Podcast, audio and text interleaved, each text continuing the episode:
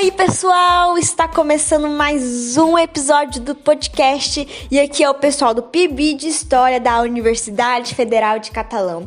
E nesse episódio vocês vão ficar com uma entrevista que nós fizemos com o Yuri, ou seu nome artístico Yuro, o escritor da história em quadrinho Causos da Madrugada. E não é por nada não, mas esse episódio está incrível. Nós falamos sobre vários assuntos, nós falamos sobre as nossas aulas de história, como usamos a história em quadrinho e o Yuri também deu alguns spoilers dos próximos episódios dessa grande história que ele está escrevendo. Então, gente, tá incrível. Fico aí com a nossa entrevista e espero que vocês gostem. Yuri, é, primeiramente, muito obrigada por você ter aceitado o convite. A gente está tá tendo uma honra tão grande, porque assim, é, a gente, né, nós estudamos na UFCAT e a gente está participando do programa do PIBID, que é Programa de Iniciação à Docência. Então, a gente está encontrando com os meninos e tão, estamos falando sobre patrimônio. Então, a gente decidiu falar sobre patrimônio de catalão, sabe? E uhum. aí, a gente estava pensando, nossa, como introduzir esse assunto sobre patrimônio para os meninos de oitavo ano, de 14 anos de idade, sabe? Que, assim, querendo ou não, patrimônio é uma coisa, entre aspas, chata, para quem não conhece, porque é a história de um monumento. E a gente ficou conversando e tentando achar diversas maneiras para que os meninos é, se interessassem pela história de catalão. E aí, é, eu tive, né, o acesso à, HQ que você criou. A gente sabe que tem um pouco de ficção nele, a gente até conversou isso com os meninos. E aí a gente pensou, por que não levar a HQ para conversar sobre lendas com os meninos, sabe?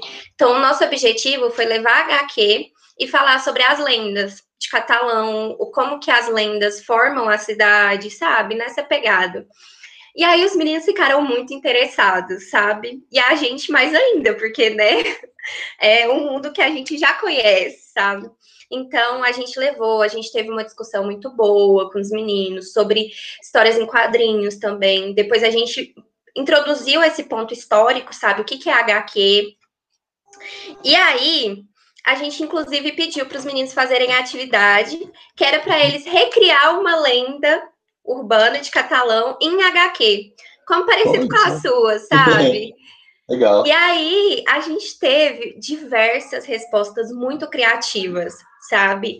Uns que fizeram só quadrinhos, é, sem textos, outros que fizeram textos e quadrinhos ao mesmo tempo, sabe? O quadrinho em si. E ficou muito da hora.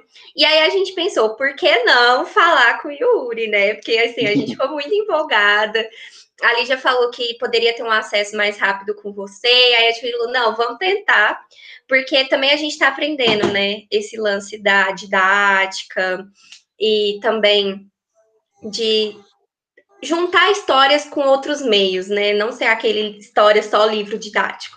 E aí é isso, introduzindo o porquê que a gente está aqui com você e tal. Bom, eu que agradeço. É, e também a, a honra é minha, né, de, de poder contribuir, né, com, com a educação, assim, né, um negócio que eu comecei é, muito é, pela, porque eu gosto, né, de desenhar, gosto de, de criar histórias em quadrinhos e tal, e saber que isso é, está sendo usado, né, e que é uma coisa que está contribuindo com, com a educação, é uma coisa que é, que me deixa muito feliz. Então a honra também é minha. Então obrigado pelo, pelo convite. É, e até porque história era a minha matéria preferida na, na escola. Eu não posso assistir Indiana Jones, que eu, que eu assisto, eu tenho, nossa, eu preciso entrar no curso de história agora, nesse momento, toda vez que eu assisto os filmes, então é, é legal contribuir, então, muito obrigado. Yuri, então a gente queria começar para você falando de você. Quem é o Yuri? É do que pode fazer? Quem é você? Sabe? Se você fosse te apresentar, tipo, ah, eu sou o Yuri, tararã, gosto disso. Pode falar de você, por enquanto. Bom, é, eu sou o Yuri, é, mas eu assino meus desenhos, meus quadrinhos como Yuro, com O no final. Que na verdade surgiu com um erro de digitação no WhatsApp. Minha amiga foi escrever Yuri, que trocou o I pelo O. O pessoal do grupo achou engraçado e por alguma razão eu coloquei isso para assinar meus desenhos. É, eu faço 25 anos semana que vem. É, eu sou formado em publicidade. É, inclusive, passei para história na quando era o FG ainda, né? Não era o FICAT. É, mas eu já estava cursando publicidade no momento, eu fiquei em dúvida, será que eu faço história, será que eu não faço? Acabei concluindo publicidade, não entrei, mas é uma ideia que um dia eu tenho, quem sabe, né? Um dia, eu, quem, quem sabe eu ainda não entro no, na história. É uma vontade que eu tenho, gosto muito. É, e desde pequeno, desde é, muito novo, eu gosto de ler histórias em quadrinhos é, constantemente. É, meu primeiro gibi foi, foi de 99, eu tinha três anos, é, apesar que eu não lembro quando, como foi, como que eu consegui esse gibi, mas eu sei que eu tenho ele desde sempre, ele está aqui junto com, com meus, é, meus outros quadrinhos, e enfim, desde é, que eu tinha uns 11 anos, eu leio constantemente, assim. É, e, bom, o que eu gosto é de desenhar desde sempre, né? Eu acho que toda criança desenha, o negócio é que eu nunca parei e sempre gostei de tudo que envolvesse, né? É, sei lá, um, algo que a gente pudesse traçar um, um, um paralelo assim com, com o histórico com a ficção, né? Desde, sei lá, sagas de fantasia com muitos livros e, enfim, que a gente consegue traçar um paralelo lá com Idade Média ou antes, assim, sempre li muitos esses livros tal. É, eu sempre gostei de desenhar e de criar, né?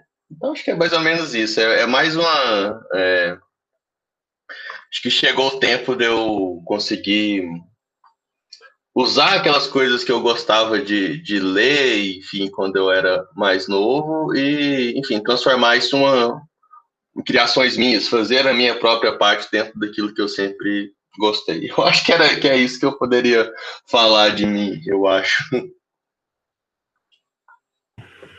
E quando eu estava estudando sobre história em quadrinhos no geral, é, nós historiadores, aqui historiadores, a gente tem que prestar muita atenção, eu estava lendo, a gente tem que prestar muita atenção nos símbolos que existem atrás da história em quadrinho. Símbolos do que isso representa para você no pessoal. É, eu até dei uma aula sobre isso no, pelo PIBID, que cada personagem, por exemplo, vou usar o exemplo da Mulher Maravilha. O criador dela é um homem e os braceletes que ela usava é, lembram as pulseiras que a esposa do criador dela usava. A esposa usava muitas pulseiras assim, então ele inseriu isso no personagem dela. E para você, quando você pensa na sua criação, nos seus personagens, na sua história, o que você acha que tem de você, do seu pessoal, o que tem de importante para você, aquilo que é seu, não da cidade de Catalão, porque a gente vê muita coisa da cidade. Eu até vou falar isso, sobre isso depois, mas o que tem do, de você, o seu pessoal, é na, na história em quadrinhos. Interessante. É... Bom, não sei, nunca, nunca parei para pensar muito nessa parte. É, que tem de mim na, na produção. Mas eu acho que é aquilo, né? Você tem um pouquinho de você em todo personagem, é, ou em quase todos, né? Tem um personagem que vai ser mais desenvolvido pra frente, que eu não quero ter nada parecido com esse personagem aqui, porque não é muito legal, assim, né? É, mas eu acho que na, na, maioria a gente tem alguma coisa, né? É, eu acho que tem o, um dos principais, né? O Juca, que é um rapaz. Eu acho que ele sem muito motivo assim quis investigar e ir atrás dessas lendas. E eu acho que ele tinha é, essa curiosidade assim Claro que no caso dele, quase que infantil ainda, né? É, ou pelo menos juvenil, né? Acho que não seria infantil mais. Mas eu acho que essa curiosidade, assim, de querer saber mais é, sobre alguma coisa e ir a fundo sobre isso, eu acho que seria uma coisa minha. É, também tem é, personagem é, do Apolo que aparece, que é um desenhista de histórias em quadrinhos, né, um escritor que no passado produzia assim, e eu acho que, que esse gosto por esse tipo de, de história é sim uma coisa minha. Mais para frente, que a história inteira está escrita já. É, então, assim, tem falas dele mais para frente que algumas coisas que eu penso Claro que eu também, que é um personagem, também tem muitas coisas que diferem de mim, então é só algumas coisas mais relativas a essa parte de quadrinhos. É, eu acho que está muito dentro daquilo que, que eu penso. Eu sei, provavelmente também é, é, não sei, não sei se a, se a personagem da, da Rita, não a Rita Paul da lenda, né? A, a, mais jovem que aparece. Talvez, provavelmente, deve ter alguma coisa assim. É, imagino que o gosto musical, ela tem mais um, um, um estilo assim, é, que gosta de um, de um sei lá, pós-punk dos anos 80, assim, que eu acho que é o, gosto, o estilo musical que eu, gostar, que eu gosto também. Eu não sei, eu nunca parei para pensar, mas eu acho que tem um pouquinho em cada personagem, sim, a gente consegue sim traçar um paralelo. É, e, enfim, isso é, isso é bacana. Eu acho que é, quando eu paro para pensar no personagem do Apolo, que é um escritor, né, que era escritor de história quadrinhos, né, no momento da história, agora ele não faz já há um tempo, é, o, o, estilo lá bem próximo do, de quadrinhos antigos também, é, é, uma coisa que eu gosto bastante. É, eu leio muita coisa atual, mas eu também leio muita coisa é, mais antiga, assim, né? Quando a gente consegue é, republicação, ou, ou quando não estava em pandemia, eu gostava muito de encebo, procurar gibi antigo. Eu acho também que o estilo de, dos quadrinhos que estão. Essa metalinguagem, né? Um quadrinho dentro de um quadrinho. Dentro da minha história, tem um autor que fazia gibi também. E esses gibis que ele fazia bem nessa pegada retrô, assim, bem nessa pegada antiga, é, toda a estética né, dos desenhos que mostra é, na história, né, o, o gibi da Rita Paul, por exemplo, é uma pegada mais do quadrinho antigo, é uma coisa que eu gosto muito. Então eu acho que são esses detalhes, assim, eu acho. Yuri, para te falar uma curiosidade, quando a gente estava apresentando, né, a gente chegou a apresentar HQ para os meninos na aula. E uhum. aí, alguns meninos falaram assim: nossa, vamos atrás dessas lendas, porque a gente começou a falar das outras lendas, né? Uhum. E aí a professora, né, supervisora nossa, começou a falar assim: gente, pelo amor de Deus, não vão atrás, vocês são adolescentes ainda, preocupada com a Covid, preocupada com os meninos dar uma de louco, sabe? Ir atrás sendo que é uma lenda. Ai, foi muito engraçado esse momento também, porque os meninos, não, vamos, sabe, super se encorajando para ir atrás da Rita Pó, ir atrás de outras lendas. Ai, foi engraçado. Eu não parei para pensar nisso, né? Mas é basicamente o que foi feito, né? Na, nesse primeiro capítulo. Tipo, ah, vamos lá, vou fazer nada, vamos lá no Morrinho agora, de noite. É tipo isso. Legal, nunca parei para pensar nisso, gente. Não, não tá, tá, em Covid ainda, não sai de noite no Morro de São João do nada, tá? Vamos com calma aí. É, isso foi engraçado mesmo na aula. Mas, é, Yuri, quando eu tava lendo HQ, é, eu comecei a pensar patrimônios, pensei no Morrinho, na, no museu. Então, todos esses lugares, eu tinha uma memória pessoal minha envolvida com eles. Eu queria que você faça uma memória sua que você tem em algum desses lugares. Pode escolher um, dois, todos que estão lá. Então, conta a memória que você teve, que você foi, sabe? Coisa do dia assim, de quando você foi, sabe? Eu lembro quando o museu se tornou um museu, né? Ele não era. É, já tem muito tempo, na verdade, se for parar para pensar, né? Quantos anos que o, que o Museu Coelho Ramos funciona, né? Como museu. É, mas eu lembro quando ele abriu, é, antes ele não era, né? Museu era uma estação antiga, né? É, eu, sim, eu posso estar enganado aqui, eu posso estar com uma falsa memória, mas que eu me lembre, é, o museu se, abriu, né, se tornou em atividade mais ou menos em 2003, 2004, alguma coisa assim, quando eu devia estar no, é, na, na, primeira, segunda série, né, do, do, do, fundamental, na época, primeira segunda série, né, hoje em dia o, o pré é a primeira série, então seria segunda, terceira, que a gente tem hoje em dia. Eu acho, se eu não estiver enganado, que eu lembro quando ele começou a funcionar, eu lembro de ir com a escola, ou pode ser que ele já existia e foi uma reforma e eu esteja enganado. Agora eu tô, eu tô meio em dúvida se foi quando ele abriu ou se foi uma reforma, mas eu acho que ele não era museu. Eu acho que foi quando ele se tornou. Eu lembro disso. É... Eu não tenho nenhuma memória tão específica do, do Morrinho, mas eu já fui lá né, várias vezes, né? Mora na, na cidade, né? Que querendo ou não, é, muito provavelmente já foi lá várias vezes, enfim, e tem uma que eu. Não, não chega a ser uma memória, né? Mas é, em um dos. Do, dos quadros, né? Dos momentos lá. Quando, inclusive, vai na casa desse autor né, de quadrinhos, né? É, a casa dele era uma casa antiga, né? Que existia é, lá no, no centro, que não existe mais, né? Inclusive, quando eu desenhei ela, a casa já tinha sido derrubada. É, inclusive, eu tive que pegar a referência visual do Google Maps, né? O Street View, para eu poder ter uma referência assim, visual da casa, que minha pretendinha era ir na porta e tirar foto. É, assim, e aí é uma coisa que eu não sei nem é, se seria tão legal assim, porque sei lá, essa casa devia ser de alguém, né? Eu estaria tirando a foto. Mas é uma casa antiga que fazia parte do imaginário. Tem histórias, é, algumas histórias, é, lendas urbanas sobre ela, enfim é, mais de uma, inclusive, né?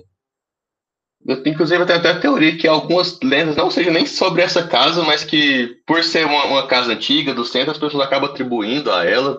A gente, algumas coisas a gente não, não consegue, né? É, algumas informações, mas enfim, não, não, tenho memória quanto a ela, mas é uma casa que eu achava interessante, que eu já tinha citado algumas coisas e que eu queria colocar ela na história, né? É, enfim, e aí derrubaram antes de eu, de eu começar o quadrinho, tipo, eu já tinha escrito, eu acho. O quadrinho já estava eu escrevi em julho do ano passado. É, nossa, fiz um ano já, para pensar. Ele já estava escrito. Mas quando eu peguei para desenhar, a casa já tinha sido derrubada. Então, é, não chega a ser uma memória, mas eu acho que de alguma maneira eu estou é, sei lá, ajudando a preservar algo que já fez parte né, do, da, da nossa região. Uma coisa que eu penso em fazer, região não, da cidade, assim, né? Uma coisa que eu penso também, é, nem sei se eu vou conseguir referência no caso, tinha um bar que eu não sei o nome. Ficava perto da. de frente à antiga, aquela rodoviária do, do São João. Um bar bem indo para o FCAT, assim, é, bem na, na mesmo, bem de frente, assim, ficava nas esquinas, bem que subia para o morrinho, assim. Eu não sei o nome desse bar, é um bar muito antigo, existia lá. Que eu saiba, também posso estar errado, informações de ano passado, que era o bar mais antigo de Catalão. Não tenho nada escrito, é, escrito sobre esse lugar, é, mas enfim, era um bar muito antigo que eu também achava legal que ele existia e, e foi derrubado, acho, acho, que ano passado, ou retrasado no máximo. E que é um outro que eu queria, assim, é, se possível, conseguir incluir ele algumas cenas, só falar, existiu esse bar aqui por muitos anos e hoje em dia ele não existe mais, mas eu nem sei o nome dele, nem sei se eu vou conseguir. Mas enfim, eu também tenho essa, essa ideia. Mas eu acho que por lugares aqui da cidade é, é mais isso mesmo. Tem algumas coisas que não são é, lugares específicos, mas que eu tentei, é, principalmente no capítulo 2 que eu estou produzindo agora e não, não lancei, tentei produzir, sei lá, alguma. Algum lugar que a história se passa, não baseado em uma casa específica, um, ou uma rua específica, mas que fosse, é, que lembrasse alguma região da cidade. Então, é, no primeiro capítulo, quando é, mostra o, o, grupo de jovens chegando lá na casa que eles vão encontrar com, com a Anguera, eu tentei, só mostra só uma casa, né, tal, mas eu tentei é, fazer algo com arquitetura mais próxima, assim, de bairros mais nobres, digamos assim, né? Bairros é, com pessoal com padrão com as casas caras, né? Casas é, mais chiques, digamos assim. É, outros eu tentava produzir, é, nesse capítulo 2 vai ter algumas ruas que tivessem casas mais simples, para mostrar alguma outra região da cidade, assim, porque eu também eu não acho que eu tenho que eu não posso ficar pegando, tirando foto de rua e usando casa tão real de todo mundo assim, alguém pode achar ruim. Então, eu sempre gosto de, tá, pega uma referência mais próxima do real, mas vamos mudar um pouquinho para ninguém achar ruim.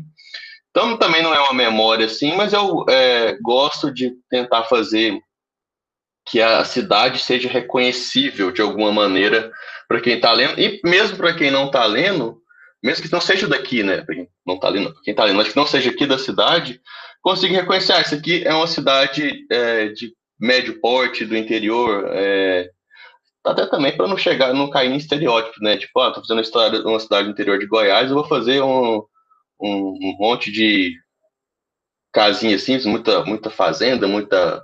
Sabe, aquele, aquele estereótipo é, que pessoas que não são daqui pode ter da região. Então eu tento pegar um pouquinho dos bairros, enfim. Acho que é isso. Não, e. Yasmin, você quer falar? Você quer concluir essa parte? É, só vou falar uma coisa que eu achei interessante quando eu li. E a gente se sente mesmo, tipo assim, eu que nasci aqui, né? A gente se sente meio que representado pela sua HQ. Porque quando eu eu falo assim, nossa, como você salvou! Aí eu falei, passei aqui, nossa, é a minha cidade. Então é muito bom. Eu lembro que quando eu lia, eu vou assim, nossa, você tem que ler, porque tem aquela cidade, aquela casa assim, e aqui de catalão, eu mostrava pro meu pai, meu pai, pai, onde que é isso aqui? Ele falou assim, nossa, é ali, vamos passar ali pra gente ver. E tinha mais, tem até uma casa que meu pai falou assim, deixa eu não sei, eu acho que não tem mais, acho que derrubaram. Eu falei assim, ah, não, pai. Aí é muito interessante, porque traz também as nossas memórias em relação a alguns lugares. E, e eu até escrevi um relato sobre isso, né, que eu falava sobre como a gente se sente representado como sociedade porque a gente, isso está no nosso imaginário, está no imaginário de todos nós aqui da cidade. Então, quando a gente lê, a gente sabe do que você está falando, a gente viveu algumas coisas, então é mais real, é mais real do que. Sabe? Então, isso é muito interessante, eu gostei muito. É, que bom, obrigado. É, era isso que eu queria mesmo. Eu queria. É, também sou nascido aqui. É, que fizesse sentido, né, enquanto, enquanto cidade, assim, né, é, seria muito ruim eu pegar é, algumas lendas daqui, né, ideias daqui, e, sei lá, fazer toda uma ambientação que não parecesse a cidade mesmo, e tentar trazer essa, essa verossimilhança, né. Não é uma cidade 100% é, certinha, assim, com o que ela é real, principalmente porque, é, sei lá, alguém pode achar ruim se eu ficar dizendo casos 100% reais, assim, sempre, é, mas eu, eu pego muita é, referência do que é real e, enfim, é isso que eu quero, quero passar mesmo. E assim, é interessante porque são lendas que são passadas de geração para geração, né? Então, por exemplo, essa lenda deve ter sido criada na década de 50, 60, para o imaginário do morrinho, sabe? Para as pessoas tentar associar o morrinho a, uma, a algo místico, né? Geralmente fazem isso com os patrimônios. E assim, ser passado de geração para geração, é igual a Lígia falou, gera um conforto para a gente, porque do imaginário passa a gente a enxergar aquele desenho, né? Então tem algo físico ali você desenhando. Então você desenha de acordo com o que você acha que é a Rita Pó, né? E por aí vai, os personagens. Eu me identifico muito com os personagens também, os adolescentes super curiosos, né? Com a história. E eu queria até saber se as histórias em quadrinhos que você pôs, isso gerou até um, um, um, debate entre a gente, se aquelas histórias em quadrinhos, né, que você falou dos anos 80, 90, elas foram criadas realmente ou é algo mais para acrescentar na HQ e tal? Não, aquilo não, nunca existiu. É, foi, foi tudo feito por mim. É, de verdade, aquilo começou. É, antes de eu fazer a história, antes de eu escrever a história, aquelas capas Itapó, é, Antero Anguera, já existiam.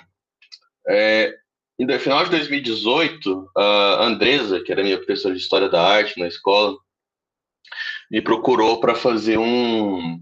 É, um, projeto que ela estava criando, tinha outros artistas também, é, para que esses artistas criassem artes relativas à cidade, é, para poder vender, como camiseta, ecobag, caneca, essas coisas, almofado. É, porque a ideia era criar uma casa do artista. Então, assim, seria é, a gente produzir algumas artes para que o, a, o lucro dessas vendas gerassem é, um dinheiro para poder criar uma casa de apoio, né, aos, aos artistas, enfim. O projeto acabou não indo para frente. É, não sei exatamente o, o, motivo, mas ele não aconteceu. É, mas eu já estava produzindo, já tinha a maioria das artes prontas nesse momento. É, ela, quando eu conversei com ela, ela deu a ideia de fazer, ah, por que, a gente não faz, é, por exemplo, pega a história do Antero, que é uma história real, eu sempre imaginei como se fosse um pôster de filme, alguma coisa, eu pensei, legal. Mas eu gosto de quadrinho, gente. Eu pensei, ah, filme, legal, mas todo mundo assiste filme, agora quadrinho? Não é todo mundo, não. Então eu vou fazer aqui do, do, do meu jeito. E aí, lá nesse mesmo momento, eu já citei a da Rita Pop, que foi a primeira arte que eu fiz é, que, que aparece né, a capa desse gibi algumas vezes na, na história. É, e eu acabei pensando em outras, né? Então eu acabei que eu fiz sete artes naquele momento. E essas artes saíram, é, como o projeto não deu, não foi para frente, é, ela ajudou, né, a fazer uma exposição no museu. Então todas aquelas artes saíram em uma exposição no Museu Cornélio Ramos. Foi a primeira exposição é, itinerantes, digamos assim, do museu, né? De fora do acervo original do museu. Primeira vez que, algum artista expôs lá. Teve outros, né? Teve o Rafa e o João com vídeo também, um vídeo bem legal sobre é, as congadas. Teve um outro rapaz com fotografia também. E tinha o meu, os meus minhas ilustrações. Então essas ilustrações saíram no museu, é, como se fossem realmente gibis antigos, porque eu gosto muito de gibi, principalmente final dos anos 70 início dos anos 80, que a gente chama de da era de bronze dos quadrinhos, é mais o finalzinho, a era de bronze é mais anos 70, assim. Eu gosto muito de, dessa época e eu tentei produzir, tipo, a minha ideia era, não vou fazer um gibi atual da Rita Paul, quero, como era é uma lenda anti, mais antiga, né, eu queria passar essa ideia de, é, não necessariamente tradição, né, mas de memória mesmo, né, então eu queria fazer uma coisa retrô, e também porque eu, eu como eu estudei publicidade, né, eu estudei, fiz matérias de design gráfico, eu gosto muito dessa parte de, do, de montar o design, e eu adoro o design desses gibis antigos aí, eu lembro muita coisa antiga da, da Marvel, DC, então você vai ver que tem, se pegar algum gibi antigo dessa época, você vai ver, ah, essa, esse layout que eu fiz pro gibi da Rita Pô, parece os gibis que a DC fazia nos anos 60, tinha uns, uns, uns quadradinhos preto e branco em cima, ah, o Don até perto da Marvel, tem uma faixa escrito é, Catalão Comics, originalmente seria uma faixa escrito Marvel Comics com um quadradinho no canto, que é o corner box, que mostra um personagem, um, tipo um close, dele tem a capa, mas tem, eles colocam tipo um, bem no cantinho uma fotinha do, do um desenho do personagem, no caso eu coloquei um pequenininho do Antero Além dele na capa. Então isso nunca existiu. Eu fiz mais duas artes depois, meses depois, que eu fiz uma outra exposição é, na in-house, é, bem na época do aniversário da cidade, é, e o Renato Denhaus me convidou também. Eu fiz mais duas para apresentar nessa nova exposição, que foi é, a lenda do Morro das Três Cruzes e a, desenhar a casa do Bernardo Guimarães também, lá no centro. Então nunca existiu esses gibis. Hum, então acaba que isso é, uma, é bem uma metalinguagem, né? É um, é um, um gibi dentro de um, de um gibi. Quando eu escrevi, é, nesse, foi em 2019 que eu, que eu, eu comecei em 2018, acho que a capa da Rita Paul foi feita em 2018 ainda, mas as outras em 2019. É, não era para fazer uma história em quadrinho, né? E quando eu fiz a exposição no museu, muita gente me, me, me, perguntou, tá, mas que eu li a história completa? Aí eu, não tem história completa, né? Eu fiz só uma capa mesmo, como se fosse, se existisse um gibi das lendas da cidade, décadas atrás, seria essa a capa. Era, era essa a mesma ideia, mas o pessoal queria ler. E aí ficou na minha cabeça, né, que eu decidi escrever. É... Só que eu não escrevi o que o pessoal imaginou, né? Porque se eu fiz uma capa de um gibi antigo da Rita Paul, um do Antero, então eu teria que contar essas histórias, né? é, do início ao fim, a história dos personagens, com aquela estética, né, um quadrinho mais retrô, que são cores mais simples, assim, porque pegar décadas atrás não tinha tanta qualidade de impressão, então uh, as cores em gibis tinham que ser bem mais simples do que a gente tem hoje em dia. É, mesmo não foi isso que eu fiz. Em vez de eu ficar contando a história de cada um em uma história específica, eu pensei, por que, que eu não conto uma história nova que envolvam esses personagens, sabe? Você assiste um. Todo ano alguém vai fazer um filme de Drácula. Todos eles se baseiam no livro original? Não. Tem coisa nova em todos? Sim. Por que eu não faço a mesma coisa? Por que eu não pego essas histórias e crio algo novo colocando elas? Até porque, se você parar para pensar, quantas versões tem da lenda da Rita Pó? Como é a história de geração para geração, que não tem um registro histórico de que existiu mesmo essa Rita, aí eu pesquisei bastante. É... Cara, tem várias versões diferentes. É, cada um contando a história de uma maneira, algumas que se contradizem, inclusive. Então, assim, eu acho que eu, foi mais é, é, essa ideia. Eu cheguei a pensar, se eu fizesse uma história separada de cada lenda e depois fazer elas se juntando numa história final, tipo, assim, ah, Vingadores, cada um começa num filme e depois se junta no final. Falei, não, não vou fazer isso, não. Primeiro, dá muito trabalho fazer um gibi, eu não vou ficar é, alongando tantão. Aí eu vou fazer algo mais simples, né? Eu pensei, eu vou escrever essa história. Deu meus storyboards aqui deu mais de 170 páginas. Então, assim, eu iria simplificar a história, mas não simplifiquei nada, não. Vai ser gigantesco, vai durar por um tempo ainda, porque demora para fazer. Então, eu acho que no, no mínimo, ano que vem eu termino, talvez até um pouquinho mais. Mas vamos ver o que, que vai, vai ser, né? Mas, ou seja, acho que até eu saí um pouquinho do assunto e me enrolei e falei muito aqui, mas aqueles quadrinhos é, que aparecem de Rita Paul, Antero, feitos pelo personagem Apollo nunca existiram na, na vida real. Mas eles foram feitos primeiros do que a história em quadrinho que agora o pessoal está lendo. Yuri, é, deixa eu fazer uma perguntinha. É Yuri, certo. Yuro, não sei como você prefere que te chama. Os dois tá tudo certo. é, então, você acabou de falar sobre os filmes, né? Então, hoje em dia, a gente tem bastante serviços de streams, que é Amazon Prime, Netflix e por aí vai. É, qual que você acha que é o diferencial das histórias em quadrinhos? Você faz alguma. O que diferencia, tipo, as suas histórias em quadrinhos desses serviços de streams? Você tem alguma tática ou você acha que é um público diferente? São públicos diferentes? Bom, apesar que, que eu concordo que sejam públicos diferentes, é... que se você parar para pensar, filme da Marvel é os filmes com maior bilheteria hoje em dia, porque assim, quando tinha cinema funcionando, né? É, mas sim, sai série em streaming, enxurrada de gente vai ver logo quando sai, até, até difícil você não ver quando, a, quando o episódio da série saiu, você pega spoiler, né? Então, assim, é, quando saiu o WandaVision no início do ano, eu cometi o erro de não ver o episódio logo que ele saiu e peguei alguns spoilers. Então, é, quando saiu o, Falcão e Soldado Invernal, eu assisti logo quando saiu pra, pra não pegar nenhum spoiler. Então, são filmes diferentes, porque apesar de ter uma galera gigantesca assistindo, é, pegar as vendas dos quadrinhos não são nada parecidas, nada mesmo. É, inclusive, é, a venda é até estranho quando você pensa que é um, os maiores sucessos do cinema assim. É, não vendem tão bem nos quadrinhos é, se você olhar os quadrinhos orientais né os mangás eles vendem muito mais do que quadrinho Marvel e DC o que é bem estranho porque os filmes bilheteria estrondosa né. Então são públicos diferentes sim.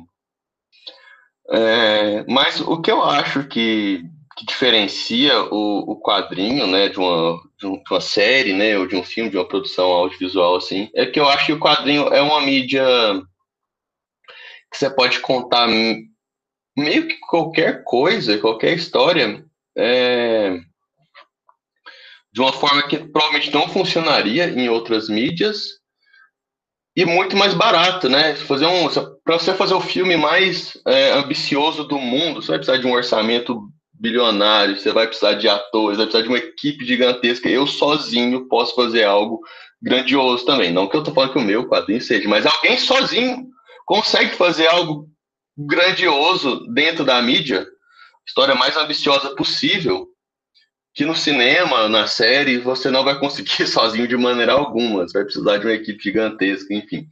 É, então, para a produção, é uma mídia barata. É, você vai gastar muito seu esforço, cada trabalho fazer. Mas, assim, até é, o que eu gastei produzindo meu quadrinho provavelmente foi dois, dois caderninhos que eu comprei para fazer um storyboard.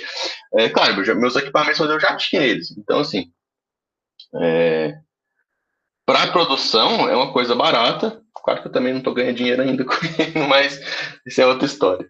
É, eu acho que é uma mídia que te permite fazer, e grande, fácil, né? Fazer algo grandioso, mais simples, mais facilmente do que, um, do que uma mídia audiovisual. É, e algumas coisas não funcionariam, né, no, no, no filme. Você pega alguma. Até, não sei nem se eu consigo explicar isso, assim. Mas você pega algumas cenas de alguns quadrinhos, assim, pega coisas, bom, coisa antiga, pega coisa dos anos 60 lá. É, Stan Lee, Jack Kirby, pega aquele visual estranho que o pessoal criava para os personagens, né? Umas, umas fantasias super estranhas tal. É, um, um, todo um, uma temática, um visual que não ia ficar legal em cinema. Você tem que adaptar para um jeito que fica interessante no filme, na série. Simplesmente não vai funcionar tão bem é, igual funciona nos quadrinhos. Então, assim, algumas coisas iam ser estranhas. É, uma representação, principalmente visual, eu acho que não ia funcionar bem. É, eu tô pensando em algum exemplo de algum personagem que se tornou famoso, que eles tiveram que mudar o uniforme. O Gavião Arqueiro, personagem famoso dos Vingadores. O uniforme original dele não tinha nada a ver com aquilo. O uniforme, é, o uniforme original dele tinha umas, uma máscara com as pontinhas, um negócio muito estranho, que ia ficar extremamente brega no cinema. Então, assim, nos quadrinhos não fica. É, eu acho também, tipo, eu, acho que a ideia do quadrinho me permite é, fazer algumas coisas é, que teoricamente não funcionariam no cinema. É, eu acho que não, nada pode ser explicado assim no meu quadrinho até agora. Eu acho que tudo ali daria para fazer uma adaptação fiel, assim, sem nenhum problema. Mas a mídia quadrinho em geral te permite é, viajar mais na maionese de uma forma que não fique bregue sem sentido. Na, na mídia vai fazer todo o sentido. Mas eu acho que o maior, diferencial dos quadrinhos mesmo é você produzir algo grande, sozinho, com um custo baixo, assim, é, sem se preocupar muito com, com orçamento, assim. É, claro que eu ia adorar fazer, né? Se, se um dia chegasse uma adaptação, né? Ah, vamos fazer uma adaptação de Causos da Madrugada, pô, eu ia adorar. É, eu acho que eu acho que funcionaria muito como série, inclusive. Eu, eu acho que da, cada capítulozinho funcionaria como com, com episódio. Eu estou planejando fazer nove capítulos do, do gibi, então daria uma série de nove episódios tranquilamente. Então, seria legal, mas eu gosto de quadrinho, é a mídia que eu mais gosto, que eu mais consumo, né? Não que eu não, não gosto das outras, né? Mas enfim, é isso. Yuri, com certeza a gente vai ter uma série mais pra frente. A gente precisa de alguém para investir. Mas enfim. Sim. É, você falou que você pesquisou bastante, né, para fazer HQ e tal. E aí eu uhum. queria saber como é que foi esse processo de produção, porque geralmente é, a produção da HQ tem uma pessoa que escreve, tem uma pessoa que desenha, né? E aí eu queria saber se você foi essas pessoas ou se você teve ajuda de outras pessoas. Como é que você fez essa pesquisa de ir atrás das fontes, né? Para você também não fugir muito da lenda. Como é que foi? Até o, até o momento, o quadrinho é 100% eu. Não tem.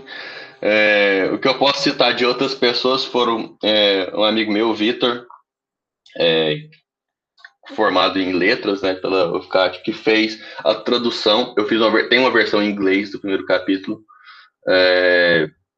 Porque assim, é, não é nem porque eu quero buscar um público lá fora, mas eu tenho alguns artistas grandes que eu já conversei na internet, gente que eu sou fã, que eu já li gibi também. É, claro que eu mandei para todo mundo, todos os artistas brasileiros que eu sou fã também, mas enfim. Tem alguns de fora que eu consigo contato, assim, e eu quis traduzir para falar, oh, olha o que eu fiz aqui, né? Então eu, tenho, eu, tenho, eu tive esse amigo que me ajudou a traduzir. Eu sou, é, fiz curso de inglês quando eu era jovem e tal. Jovem, né? Fazendo 25. Quando eu era mais criança, adolescente. É, mas toda a produção da história fui eu. E também na, na no quadrinho final tem é, algumas fanarts no final de outros artistas que eu pedi para fazer. Ah, faz um desenho aqui do meu gibi só para participar, para como se fosse um extra, né? É uma coisa que eu vou tentar fazer em todo capítulo, colocar um, um extra, alguma coisa. Então, eu sou professor de ilustração digital é, e também de design gráfico pelo, pelo ITEGO, né? É, então, eu falei com alguns alunos para eles produzirem, mas enfim, a história, a criação, foi, foi só eu. É, e, assim, realmente, quando um, um quadrinho geralmente tem uma equipe, né, por trás, e isso facilita bastante. É, não sei se é uma coisa que eu vou animar a fazer posteriormente, não, um quadrinho completamente sozinho, porque dá muito trabalho, assim. É, mas eu escrevi ele mais ou menos em um mês, o, o roteiro do quadrinho, eu, eu, cheguei, eu sentei para escrever, eu falei, ah, eu vou escrever um resumo do que, que eu tenho que fazer. Não dei conta, eu escrevi ele inteiro do início ao fim. Foi, gastei um mês, é, foi rápido para pensar, deu mais de, deu quase 70 páginas de texto, e uma página de texto é muitas páginas de quadrinho, então, assim, quando eu peguei para fazer os storyboards, deu mais de 170 páginas. É, é, um quadrinho grande, se eu pegar algum quadrinho meu aqui atrás, é, é, é algum quadrinho, assim, dá para fazer um encadernado, assim, Vai dar tudo encadernado fácil. E eu tive que fazer tudo sozinho. Enquanto eu escrevia, eu tive que fazer muita pesquisa, assim, é... para eu não fugir muito da, da realidade, assim, né? Eu tenho aqui em casa é, alguns, uns dois livros do Cornélio Ramos, então eu li, é... principalmente porque, assim, não tem uma um registro histórico da Rita Pó e eu pesquisei bastante, não sabe se ela existiu ou não. Então, a fonte mais confiável que eu teria assim de, de, dessa história seria a versão dele, por ser né, alguém que é, contou histórias né, da, da tradição da cidade, né. Mas eu também pesquisei outras coisas, outros livros, né, Vultos Catalanos, que é de outro autor também. Tem aqui em casa alguns três. É, e pesquisei muita coisa na internet. Mais para frente, é, eu vou entrar em alguns outros momentos. Até agora, eu não. Tá, é, o que a gente tem no primeiro capítulo, e agora no segundo, que está tá mais ou menos na metade do segundo capítulo, eu estou planejando lançar em breve. É, eu não entrei muito na parte histórica, assim, né? Eu tô, tô jogando coisas para resolver mais para frente, né? Fazendo algum. Conta, começa a história aqui e tal, mas essa Itapó, que, qual que é a história dela? É aquilo que eu falei lá no começo, que era é aquela história básica que todo mundo conhece. Então eu tive que fazer muita pesquisa assim, até porque mais para frente eu quero fazer contar, né? O que aconteceu mesmo? Qual que é a história por trás? Eu vou contar a história da Rita Pó, que tem é toda uma invenção. Porque não existe uma história real, né? É, assim, uma história confirmada. Então, eu tive é, um, um, tinha um espaço para poder criar algumas coisas, né? Respeitando a lenda original, é, criando coisas novas e também contextualização histórica, né? É, pelo, pelos textos do, do Cornélio Ramos, a lenda da Rita Pó é bem dos primeiros anos da cidade mesmo, é final de 1800. É, então, assim, eu contextualizei isso. O que, que, que aconteceu mais na, anos antes, assim, próximo, podia falar que o pai dela lutou na Guerra do Paraguai, era um, era um general da época, ganhou alguma terra aqui. Tá, eu podia inventar, é, fazer algumas contextualizações. Ah, é, é, essa história aqui, esse momento aqui se passa nos anos 60. Então eu posso fazer alguém conversando, assim, só uma contextualização rápida, alguém conversando lá, que nem é importante para a história, alguns dois personagens aleatórios passando, é, comentando sobre o golpe militar que aconteceu no momento. Posso citar o caso do Césio 131, 6? Eu não, eu não lembro qual o número da química. Mas eu posso citar o caso do Césio que aconteceu em Goiânia nos anos 60, não, 80. Aconteceu nos anos 80 em Goiânia. Então, assim, é, eu pesquisei muito para fazer isso. É, e por ser Goiás também, né? É, então, eu, eu, quis pesquisar um pouquinho também sobre o, os índios goiáses, é, que também tem pouca informação, assim, de fácil acesso. Tem informação, mas é, E é uma coisa que eu ainda quero pesquisar, mais que por mais que a história esteja escrita, eu quero. É... O roteiro, a, a, minha direção está escrita, mas diálogos e alguns acontecimentos eu posso é, melhorar, né? Até porque teve coisas que, que eu escrevi no, no, roteiro que se contradizem com o que eu escrevi no início do roteiro, né? Porque eu não tinha uma ideia muito definida. Eu fui reler ele na hora de fazer, começar a desenhar. Falei, uai, mas isso aqui ó, não bate com o que eu falei lá no final, não. Então, alguma coisinha eu vou ter que, é, que, que dar uma, uma reescrita, uma pesquisada, e isso acaba crescendo mais a, a, a ideia, né? Originalmente não seria um quadrinho em capítulos, eu ia fazer um quadrinho contínuo, só que esse cara é gigantesco, eu nunca ia conseguir lançar isso é, assim, igual eu tô fazendo. Eu teria que terminar ele e demorar muito tempo. Aí eu decidi ter, é, eu separei ele alguns momentos importantes, ia ser seis capítulos. Só que aí o capítulo 3 e o 6 ficaram muito maiores que os outros. Então, ó, vou dividir em esses dos capítulos. Então vai ser oito, oito capítulos. Que era a minha ideia quando eu lancei. Aí eu fazendo dois aqui, eu falei, mas eu fui acrescentando páginas a mais. Porque eu, ah, se eu colocar essa página aqui, vai ficar um pouquinho melhor. Então eu fui fazendo mais, né? Então, a minha, por mais que esteja escrito, eu ainda estou crescendo a história. É, e aí eu percebi que estava ficando muito grande o capítulo 2, e eu dividi ele em dois capítulos de novo. Então, assim, no momento são nove capítulos planejados. Não pretendo crescer mais, porque mais capítulos é mais trabalho. É, e o que sobrou da, da, a segunda metade do capítulo 2, que vai se tornar o 3, estava curta. Então eu vou ter um espaço para uma, uma, uma, cena que não tinha na história original, no que eu escrevi originalmente. Então não, ela não está escrita ainda, então é uma coisa que depois que eu terminar esse dois eu vou parar para escrever. Que aí essa não vai precisar de uma pesquisa, porque é mais dos personagens, assim, eu queria é, fazer um flashback, assim, do, do passado de alguns personagens é, humanos, né? Então, assim, é, algumas coisas eu vou, ainda tenho que, que acrescentar mas sou eu que fiz tudo. É, se pegar para ver meus storyboards, comprando os cadernos, eu faço tudo digital, mas eu, story, os storyboards, né, todo o rabisco, assim, que vai ser as partes, eu fiz, eu fiz no papel mesmo. É, são péssimos, assim, são feios, porque eu, eu, eu, não, eu não botei esforço, eu tenho uma, é, um, um mantra de trabalho, que é uma coisa que eu vi numa live do Todd McFarlane, que é um desenhista e escritor que fazia Homem-Aranha nos anos 80, criou o Venom, depois criou a Image Comics e o Spawn e tal. É, eu vi uma live dele e ele falou uma coisa que eu, que eu levo para mim, que é work harder, not... Não, work smarter, not harder. Trabalhe de forma mais inteligente, não mais intensa. Então, assim, se o meu storyboard não é o que eu vou... Que eu vou é, você não vai ser a parte do final, por que, que eu vou me esforçar muito nisso? Desenho isso rápido, só para ter uma noção do que eu tenho que fazer, para depois para frente eu pegar e fazer ele bem feito. Então, assim, o que demora, no momento que demora mais para mim, desse processo de produção, é desenhar mesmo, porque tá escrito boa parte.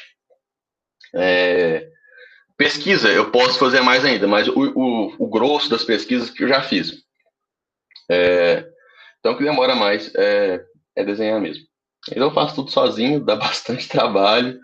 É, que geralmente é uma equipe.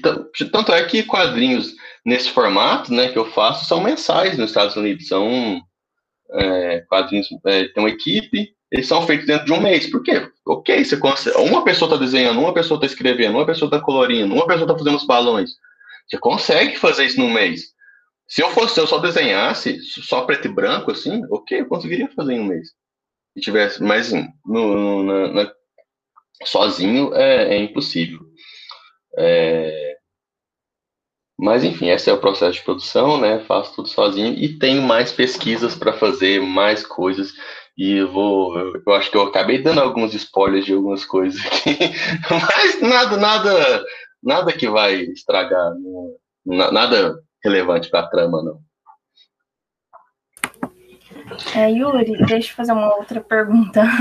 É, você falou que você tem contato, né, é, com o pessoal que produz HQs no exterior. Você acha que a internet quebrou fronteiras e democratizou mais as histórias em quadrinhos? Ah, você acha que a HQ digital chega mais no público? Porque assim, eu não sou de catalão. Eu sou de São Paulo. Então, se não fosse essa HQ digital, eu não teria contato, porque às vezes não é toda cidade que tem essas bancas, não é todo dia que a gente tem dinheiro, e a internet possibilita, pelo menos no meu ponto de vista. Eu queria saber o seu ponto. Não, mas com certeza. É, eu acho que principalmente para artistas de outros países conseguirem ingressar né, como, como artista trabalhando em uma editora grande é, de fora. Claro que você tem muita coisa boa no, no, quadrinho nacional, tem muita coisa. Eu adoro o quadrinho argentino, é, acho muita coisa boa. É, quadrinho argentino. Inclusive, acho que o quadrinho argentino ganha do quadrinho brasileiro. Acho que os irmãos têm, têm, têm, têm mais clássicos que a gente.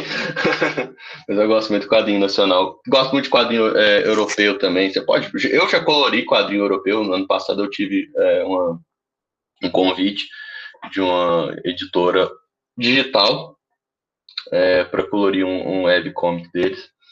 É, então, a internet com certeza, né, te, te possibilita isso, né, você, é, fazer contatos, assim, e você poder trabalhar com editores internacionais, né, quantos brasileiros trabalham no Marvel e DC? Tem muitos, tem muitos, sim, você pega o Mike Deodato, tem a, a Bill Kizevely, tá, tá na DC atualmente, são gente, assim, que estão ganhando o prêmio Eisner, Eisner é o Oscar dos quadrinhos, então, assim, é, gente que está trabalhando nas maiores editoras e é, ganhando prêmio, assim, prêmio mais importante da, da mídia, morando aqui no Brasil. Então, assim, eu acho que se você pegasse essas histórias do. Falo, gosto de gibi antigos, anos 80 e tal. Cara, todo mundo tinha que morar em Nova York. Não tinha como. Porque não tinha isso, não tinha internet. Você tinha que entregar seu gibi na redação, né? Não tinha, não tinha essa, essa possibilidade. É, então, com certeza. E eu acho que o, o quadrinho digital, assim, além disso, também é uma coisa que facilita bastante, né?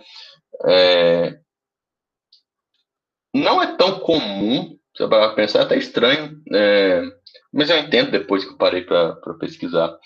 Não é, tão, não é tão comum quadrinho digital para as editoras grandes dos Estados Unidos. Fazem, só que eles fazem muito depois, assim, lança o quadrinho físico e é seis meses depois que vai entrar no streaming é, da Marvel, de, que é o Marvel Unlimited, que é o de você ler o quadrinho online. E não vai ter todos lá, tipo assim, é, o, o, as coisas novas vai, vai entrando lá direto. Mas tem muita coisa antiga que, que eles não, não foi restaurada para entrar nesse, nesse streaming. É, então, assim, ele não é tão assim, grande igual é, o que a gente imagina que ele poderia ser. Você para pensar, teoricamente o quadrinho sai físico, também sairia no digital. Só que aí é, a, a, explicação deles é que se fosse, se, se quadrinho saísse, o quadrinho mensal, né, saísse digital no mesmo dia que ele saísse na versão física, ele não ia vender bem a versão física, e aí as comic shops, que são a, para a Marvel até que não ia fazer tanta diferença, para DC não ia fazer tanta diferença, mas para as lojas que vendem, para as comic shops, elas iam falir.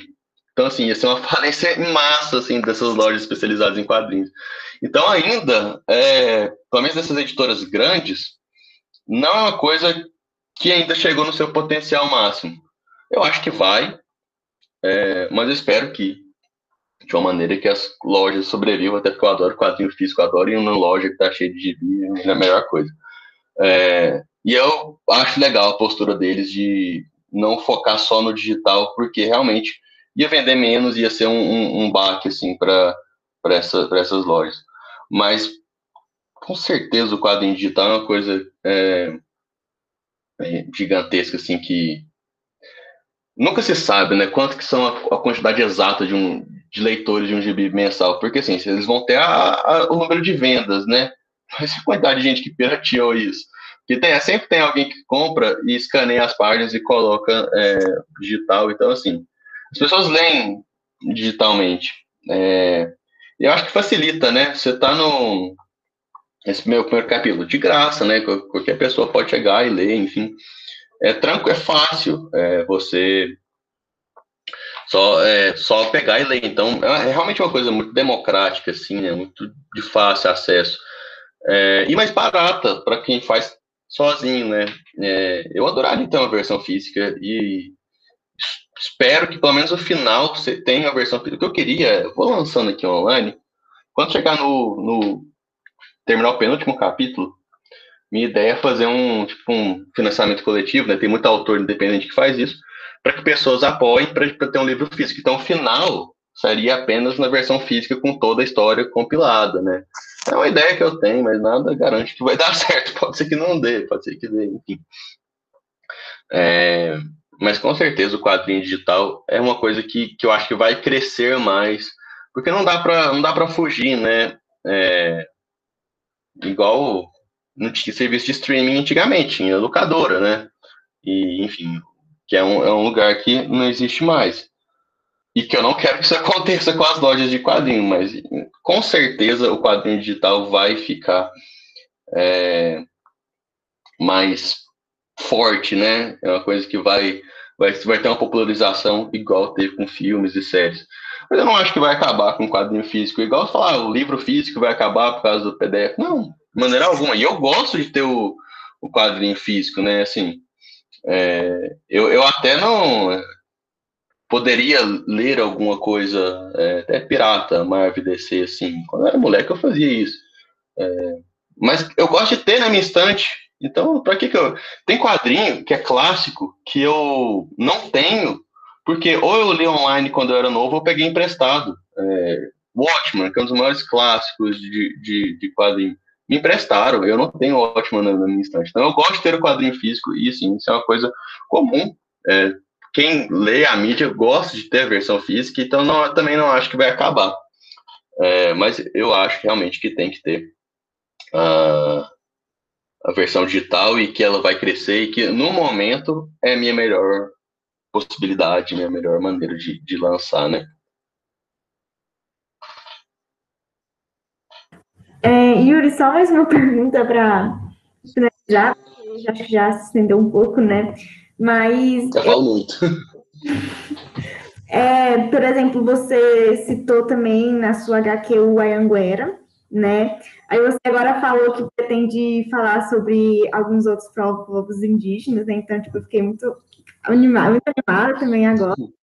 E como foi, tipo assim, você já conhecia, por exemplo, a, a representação que você usou no Era? Aquele cara lá, tipo, a forma física dele, você já conhecia essa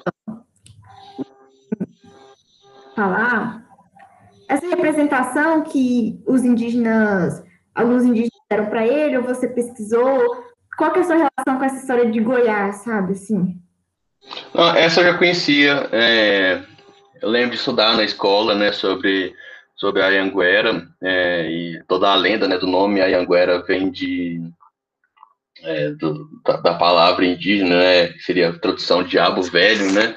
E o visual dele, eu procurei quando eu fui fazer o quadrinho, a, a arte da exposição, 2019, né? É, aí eu pesquisei e achei a, a, estátua que tem dele em Goiânia, né? É, e eu lembro até que quando eu fiz isso, um, quando teve a exposição, um professor meu de geografia é, foi lá na exposição e falou, ah, mas aí a barba do Antero, do, do, do Anhanguera é maior, né? Eu pensei, ah, então se um dia eu for, for produzir algo mais a, a, fundo, né, um quadrinho, eu vou fazer a barba dele maior. Mas eu já conhecia, e ah, desde a da época da, da escola, lembro do professor de história contando essa história e assim, comentando aula como é que esse cara é, é tratado como um herói, assim, né?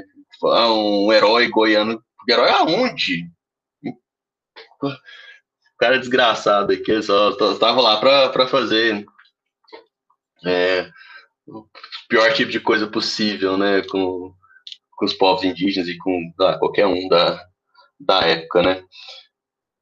É, então essa representação dele eu já, já conhecia, essa história, mas a ideia de colocar os chifres foi, foi ideia minha mesmo, né. É, só que algumas coisas, igual, por exemplo, é, visual da, da Rita Pó, eu pude brincar um pouco, porque como não tem essa, essa representação, né? Quando eu era pequeno, estava a história, eu imaginava ela igual a loira do banheiro. Então, assim, não sei porquê, eu pensava na mesma, na mesma pessoa. Então, quando eu fiz a capa que aparece no gibi, né, algumas vezes, né, que seria a capa do gibi lá dos anos 80 dela, eu peguei é, algo num estilo mais próximo dessa representação, né, loira do banheiro, e eu também peguei uma representação muito própria dos quadrinhos daquela época, né? Que eu queria fazer algo retrô. Então eu pesquisei muito, é, já li muita coisa, mas eu olhei muita referência do John Romita, que era um desenhista que fazia Homem-Aranha nos anos 70, final dos anos 60, início dos anos 70. E ele, antes de fazer Homem-Aranha, ele fez muito quadrinho de romance, que era uma coisa que fazia muito sucesso na época. É, as histórias de romance. Então eu tentei pegar muita representação feminina que ele fazia na época para ter essa estética que eu que do período, enfim. Mas quando eu peguei para fazer ela é, no quadrinho mesmo, né? Aí eu queria uma representação mais é, muito, mais, muito menos bonita, né? Muito menos é, romantizada, assim. Que lá, que por mais que ela esteja na capa do gibi antigo, é, é, é, é represente, né? Um, um espírito e tal, né? Ela tá com o cabelo arrumadinho, tá, tá com o vestido tá pouco rasgado, beleza. Mas aí quando eu peguei fazendo o quadrinho, eu tive que fazer uma representação mais terror mesmo, né? Então, assim, um roubo, feição não tão humana, é, uma pele não, uma pele mais, sei lá, podre, né? Alguma coisa assim. Isso também vai me levar a outra representação. Quando eu for mostrar a história dela, ela jovem, eu vou ter que ter uma representação muito mais próxima, porque por mais que aquilo lá, ok, eu mostrei a Rita Paul daquele jeito no, na última cena do primeiro capítulo. Ela não era assim, né, na vida. Então eu, tenho, eu, vou ter que ter uma representação mais humana que também vai diferenciar da original, não vai ser a mesma do, do que, o, que teoricamente o Apollo fez né, na história. É, enfim, vou ter que, eu vou ter que criar ainda, né? Eu tenho alguns esboços já, mas eu vou ter que criar ainda a terceira representação dela, que é a representação dela em vida, né? Como é que era. É, Antero ainda não apareceu na história, né? Mas aparece, tem nos quadrinhos dele, né? No, na, que o Apolo teoricamente fez. E o Antero é uma história real, né? Não é uma lenda. Por mais que a gente trate como uma lenda, assim, é uma história bem real, bem documentada, dos anos 30 e tal, bem mais recente. É... E tem foto dele. Uma foto que, assim, mas tem. Então, assim, aí eu, eu, tentei pegar algo que fosse próximo dessa foto do, do Antero, mas que não precisa ser 100% igual à foto dele, não tem que ser é, completamente igual. O que até fica meio em dúvida, assim, esse era alguém completamente real que estava aí há menos de um século atrás, né? Posso fazer isso? Não sei. Mas até agora ninguém brigou comigo. Então, então eu vou continuar. É, até porque faz parte, né, da, da tradição, assim. Então, até pegar o que a gente tem uma foto dele, seja próximo da, dessa uma foto, mas que eu também pudesse é, desenvolver um, um, visual, assim, né, é, roupa, vestual, que, como é que vai ser isso, né? Então, tem algumas coisas que, que a gente tem que acabar criando. É, todas essas lendas que eu citei, eu já conhecia de alguma forma. É, tanto é porque eu tive a ideia de fazer essas lendas, quando, na época de, fazer, de criar as artes para exposição, né? Só que eu tive que pesquisar para fazer algo melhor, mais a fundo. É... Mas todas eu já conhecia, menos a da. A, a lenda da, do Morro das Três Cruzes, que eu fiz só para a segunda exposição na House, essa eu não conhecia. Juro que eu não sabia nada. Sabia que tinha uma lenda do Morro das Três Cruzes, mas eu não sabia o que era, eu nunca tinha pegado para ler. E essa, a lenda do Morro das Três Cruzes não tem uma, um espírito assim é, igual uma Rita Pó. Que teoricamente lá onde é o Labib hoje, né? Era um cemitério, isso, isso é real, era um cemitério é, de crianças não batizadas, não tinham sido batizadas. É, e aí tem uma história que, teoricamente, uma criança que é, na época não se conhecia epilepsia, né?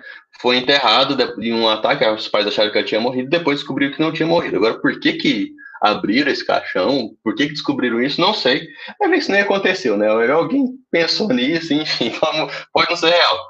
Mas aí, quando eu fui fazer a capa dessa lenda do Morro das Três Cruzes, né, que seria um... que pelo menos na, na lenda, é, teoricamente, um, é, a cruz do, das, das, três cruzes foram, foi, foram colocados lá para acalmar o espírito dessas crianças, alguma coisa assim.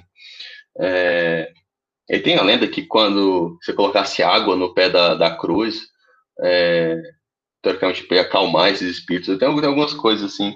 Se for até olhar no, no, no gibi, na capa desse gibi do Morro das Três Cruzes que eu fiz lá em 2019, eu tem lá no fundo o morro, né? Tem as três cruzinhas assim. E até tem, tipo, um, bem pequenininho, um brilho azulado que, que, representaria a água, assim. Só que aí nessa capa eu coloquei um espírito, né? De uma, de uma menina com a cara meio de caveira, assim, tal. É, isso aí não tem na lenda, não. Isso aí foi, tipo, ah, vou, vou deixar uma coisa mais legal. Porque isso aí também é uma referência aos gibis lá do, do final da Era de Ouro, do final dos anos 40, início dos anos 50, quando fez muito sucesso de gibi de terror. E e esses gibis de terror tinham geralmente capas, assim, muito mais é, é, escandalosas, assim, muito para vender mesmo. Era, era, tipo um clickbait na época que nem existia internet, né? Tipo assim, colocar a capa mais bizarra do mundo pra galera comprar. Isso aí deu um mó rolo depois, porque por causa dessas capas surgiu um movimento de censura dos quadrinhos nos Estados Unidos. É, foi o Comics Code Authority, que é um selinho de que a capa foi aprovada. Inclusive, eu coloquei todas as, as minhas, essas capas antigas, tem o selo do Comics Code Authority, só por referência. Claro que isso nunca existiu aqui no Brasil, tinha censura, mas não era o Comics Code Authority. É, e eu coloquei lá todos só por, por, referência. Mas era por causa desses gibis de terror bizarro que, que o povo fazia. Inclusive a, a AC Comics, que era a editora que fazia isso, basicamente faliu depois disso. Porque ela não podia mais produzir esses gibis de terror, né, tal. É, e aí eu peguei essa lenda do Morro das Três Cruzes e fiz uma pegada bem esses gibis da época. Inclusive tentei fazer todo o layout da capa parecido com isso. É, todos, todos os layouts assim, de, que eu fiz desses gibis antigos têm uma referência. Mas, enfim, é, algumas representações, eu, algumas lendas eu não, essa eu não conhecia, algumas representações eu tive que melhorar e mudar, e outras eu já conhecia bem, né? Então foi mais ou menos isso. Então é, é aquela coisa. Fidedigno, assim, né? Relativamente próximo do real, mas não tem que ser 100%, até porque é uma, uma, uma ficção. É, é isso. E assim, você consegue desconstruir algumas histórias, né? E no caso que você falou sobre o Ayanguera. É, a história dele é muito glorificada no estado de Goiás, né, em Deusano, como você disse. E a partir do momento que você, no, na HQ, você consegue colocar, né, uma outra história dele, narrar uma outra perspectiva, gera até um debate, né? A gente pode, por exemplo, pensando numa aula de história, a gente pode pegar essa parte do gibi, né, do, da HQ, e desconstruir a imagem dele, né? Por que, que em várias histórias ele é glorificado e aqui ele é visto diferente? Então, assim, é muito legal essa desconstrução mesmo de algo que gerou uma mistificação né, em cima da imagem dele. Com vontade de colocar uma bomba na estátua dele lá em Goiânia. Odeio a figura da Anguera. Mas é, é legal fazer isso. É legal fazer isso, porque assim, eu, eu tento deixar contar a história clássica antes de contar a minha versão. É, então, por exemplo, lá no primeiro capítulo tem os meninos conversando, aí tinha um que não é de catalão. Aí perguntar, ah, mas o que, que é Rita Pô? Aí um conta. Em um quadro, eu não tenho que desenhar a história, em um quadro já conta, ó, é isso, isso e isso. Beleza, ainda mais, eu contei a versão mais famosa, né? Porque tem várias. Peguei a mais famosa, contei em um quadro, beleza, já, já basta. Agora, qual é a história de verdade dentro da minha história? Aí mais pra frente, aí eu vou tomar todo o tempo do mundo para contar e lentamente. E que é uma das partes que eu mais gosto, qual, qual que é a origem disso tudo, eu acho que é uma das partes que eu mais gostei de fazer. Enfim, vai chegar lá. Um dia a gente chega lá. Não, agora eu tô mais ansiosa. Bom. Não, mas para finalizar, infelizmente já vou ter que finalizar, mas eu vou fazer agora uma última pergunta que as meninas que eu ia fazer, mas eu fiquei agora, mas eu vou fazer. É um top 3. Você tem que o top 3 dos seus personagens do filme. Não precisa ser da HQ, porque é muito grande e isso ia complicar sua vida. Mas o top 3 dos melhores personagens da Marvel nos filmes. Louco, nos filmes. Eu ia preferir os quadrinhos, porque eu já tenho mais ou menos definido. Não, é... pode ser então, pode ser então, pode ser. Tá. nos quadrinhos. É, Homem-Aranha, Kit Pride dos X-Men, a Lince Negra e Demolidor. E depois Doutor Estranho e Surfista Prateado. São meus cinco. Com certeza são esses. Homem-Aranha, Kit Pride, eu sou fanático por ela, para melhor X-Men, melhor personagem feminino. É, Demolidor, Doutor Estranho e Surfista Prateado. Era top 3 e 5, foi mal. Não, eu também citei quando a Yasmin me perguntou, eu acho que você tem um 6, né, Yasmin? ah, mas é, é, tem, a gente vai juntando né, vários. É. Então, Yuri, eu queria te agradecer, foi muito bom. Eu gostei muito, muito bom conversar. Tem algumas referências dessa HQ. Agora eu vou ler, agora eu vou ler, eu já li três vezes ela. Agora eu vou ler as referências, prestando atenção nos detalhes. Então, acho que eu gostei muito. Muito obrigado. É, alguém quer falar? É, Yasmin, Samantha. Eu queria agradecer, com certeza agora a gente está ansiosa para ter o físico nas mãos também, né? Aquela, aquele olhar historiador de ter, ter os físicos, sabe? Então uhum. a gente quer muito. E desejar sucesso, e com certeza aqui já vai ter um grupo que vai acompanhar né, os capítulos que vão surgindo.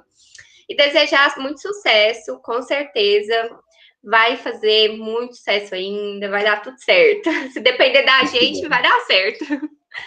Vai demais. Yuri, obrigado por essa entrevista, gostei bastante e sucesso para você nessa sua jornada, vai dar tudo certo. Eu que agradeço, gente. Obrigado pela oportunidade, pelo papo bacana, foi, foi bem legal participar espero contribuir também com, com os alunos, né, e enfim, contribuir com, com a educação, é, é porque também sou, sou professor e muito legal é, participar, obrigado pela oportunidade de falar. Agora eu percebi que eu falei no início que eu ia mostrar algumas capas e que eu não mostrei nenhuma, algumas artes, né? Acabei de pensar nisso aqui agora, mas enfim, o, a maioria das minhas artes estão disponíveis na, na internet, né? Só entrando nas redes sociais lá. Obrigado pela oportunidade, pessoal. Causos da Madrugada, planejando sair em breve. Não vou dar uma data, apesar que eu acho que eu tenho uma data de quando eu quero lançar o segundo capítulo. Não demora. Mas eu só não vou dar essa data ainda, porque vai que, que eu atraso. Tem até um negócio que é minha criptonita, que é desenhar bicicleta. E quando você está desenhando história que tem adolescente, vai ter bicicleta. Vai ter alguém dando rolê de bike, fugindo de bike. É, e, assim, tá acontecendo cenas com bicicleta e eu demoro né, horrores para desenhar a bicicleta. Difícil pra caramba, bicho. É, então, assim, vai que eu atraso, mas eu tenho uma data, tá logo para sair. É, aguardem. Obrigado pela oportunidade e sucesso para todos nós, para vocês também, nas aulas e no curso. Obrigado, gente. Valeu. E é isso. Leiam Caos da Madrugada. Valeu.